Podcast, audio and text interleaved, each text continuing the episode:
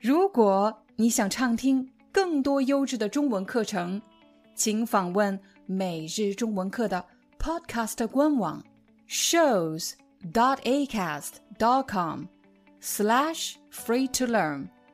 我们的付费会员通道为您提供无广告干扰的高质量收听体验，想听多少就听多少。在今天的视频里，我们将学习上市公司、合资、政府机关、事业单位、非营利组织以及创业公司。让我们先来看第一个，什么是合资公司呢？什么是合资公司？让我们假设这里有两家公司，公司 A 和公司 B。从标识大家可以看出，他们都是中国公司。既然是中国公司，那么我们就用甲和乙来代替，公司甲和公司乙。公司甲生产饼干，他们的饼干非常受欢迎，因此这家公司的品牌家喻户晓。家喻户晓的意思就是人人都知道，只要你说这个品牌的名字，大家都知道。公司乙也生产饼干，这家公司的饼干口感很好，因为他们使用了全新的制作技术。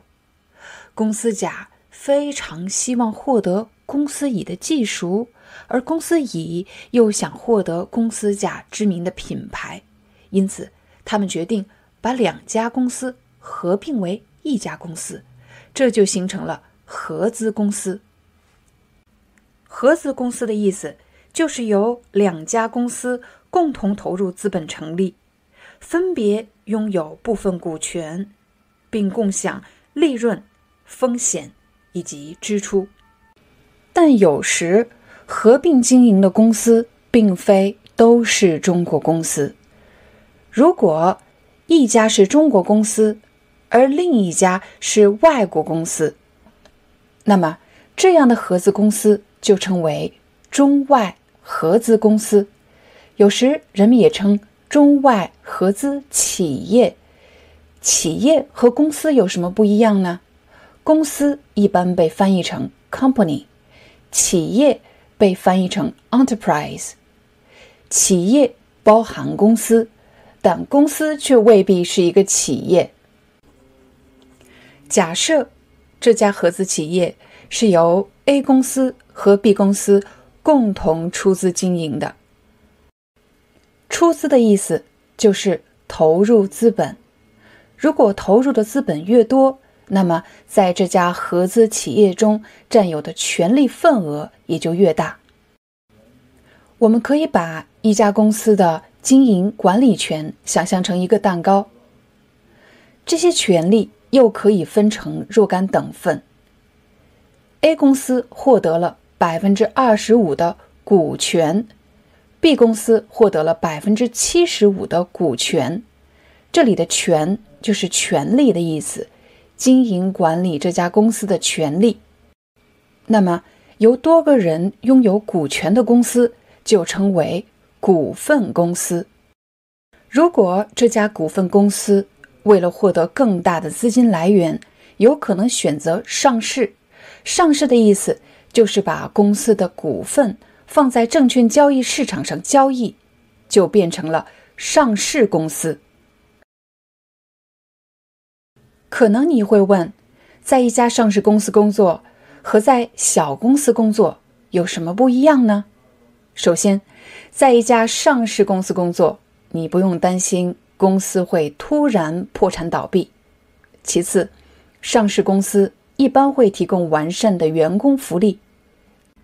但也有人觉得，由于上市公司的组织庞大，所以当你在这家公司工作了很多年后，你会发现自己就像一颗螺丝钉，很难有机会学到新的东西。让我们再来说说创业公司。